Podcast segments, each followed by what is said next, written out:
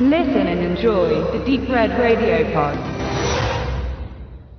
Man kann kaum anzweifeln, dass der Song Xanadu den meisten Ohren der westlichen Welt, die Zugang zu einem Radiosender haben, bekannt ist. Ob diese nun wollen oder nicht. Das zugegeben stimmungsvolle Lied aus der Feder von Jeff Lynne, performt von Olivia Newton-Jones und dem Electric Light Orchestra, ist der erfolgreiche Auswuchs des gleichnamigen Films Xanadu von 1980. Die Musik wurde ein Hit, der Soundtrack mehrfach mit Platin ausgezeichnet, das filmische Musical selbst blieb weit hinter den Erwartungen zurück.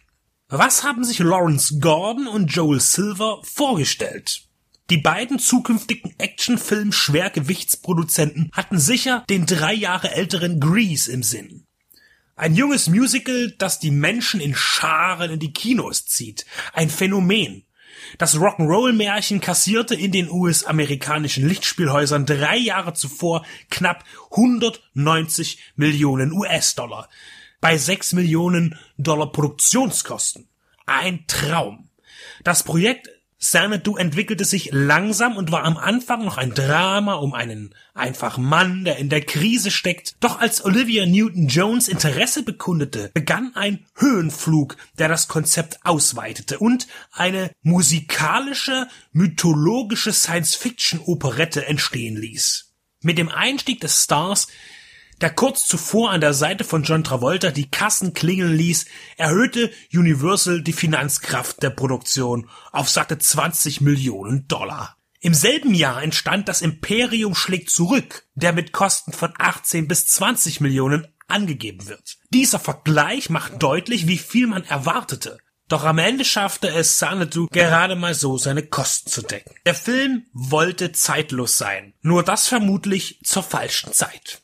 Der seine Kreativität nicht ausleben könnende Maler Sonny Malone bekommt Besuch von einer göttlichen Muse. Diese beflügelt nicht nur sein Schaffen, sondern auch das des ehemalig prominenten Big Band Klarinettisten Danny McGuire. Ihre Zusammenarbeit, die zufällig entsteht, mündet in der Eröffnung eines Tanzlokals, das einem Tempel gleichkommt.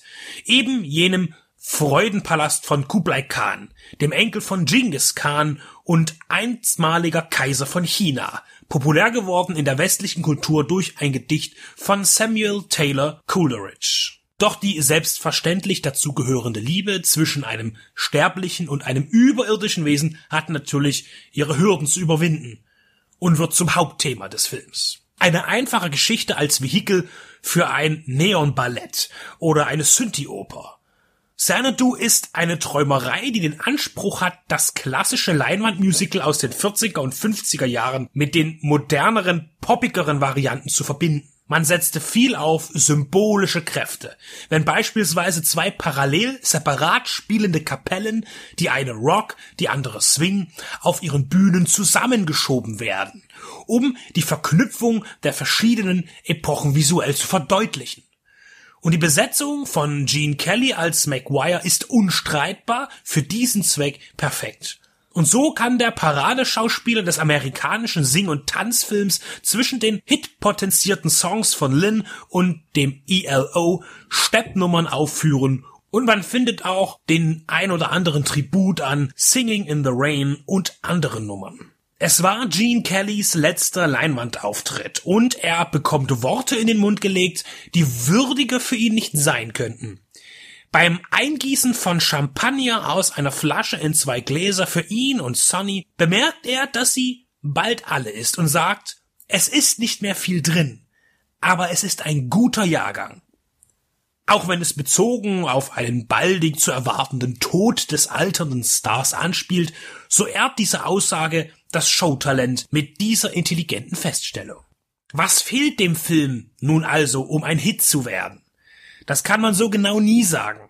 Warum floppt The Last Action Hero mit Arnold Schwarzenegger, obwohl es gerade die richtige Zeit für diesen Film war und der Werbeetat beinahe höher als die Kosten des Films selbst? Es gibt keine Formel, doch einige Fehler beging man in Xanadu.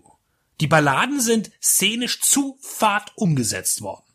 Wenn zu Suddenly Olivia Newton-Jones und Michael Beck, der den Sunny spielt, und übrigens in den Songs nicht selber singt, denn das übernahm Synchron Cliff Richard, für ihn auf Rollschuhen durchs Filmstudio schleichen, kommt keine Magie auf. Auch Schnulzen und Balladen können stimmungsvoll inszeniert werden. Als positives Beispiel sei Suddenly Seymour in Little Shop of Horrors von Frank Oz im Duett von Rick Moranis und Alan Greeny genannt. Auch später bei Suspended in Time, als Jones gelangweilt auf der Stelle steht und ausdruckslos ihre Gefühle besingt. Da haben die Choreografen und Regisseur Robert Greenwald versagt. Ausgepowert haben sie sich dann beim großen Finale. Und hier wird klar, dass es mehr Lieder wie I'm Alive, der eingangs gespielt wird, gebraucht hätte. Zu sehen bekommt man Prunk, visuelle Effekte von Aha bis Oha und viele Fragwürdigkeiten, die man aber auch gar nicht erklärt bekommen möchte. Überraschungen bleiben aber auch nicht aus, wie die beeindruckend detailreich, aufwendig, stark an Disney erinnernde Zeichentricksequenz. Hier sieht man, wo die 20 Millionen vermutlich investiert wurden.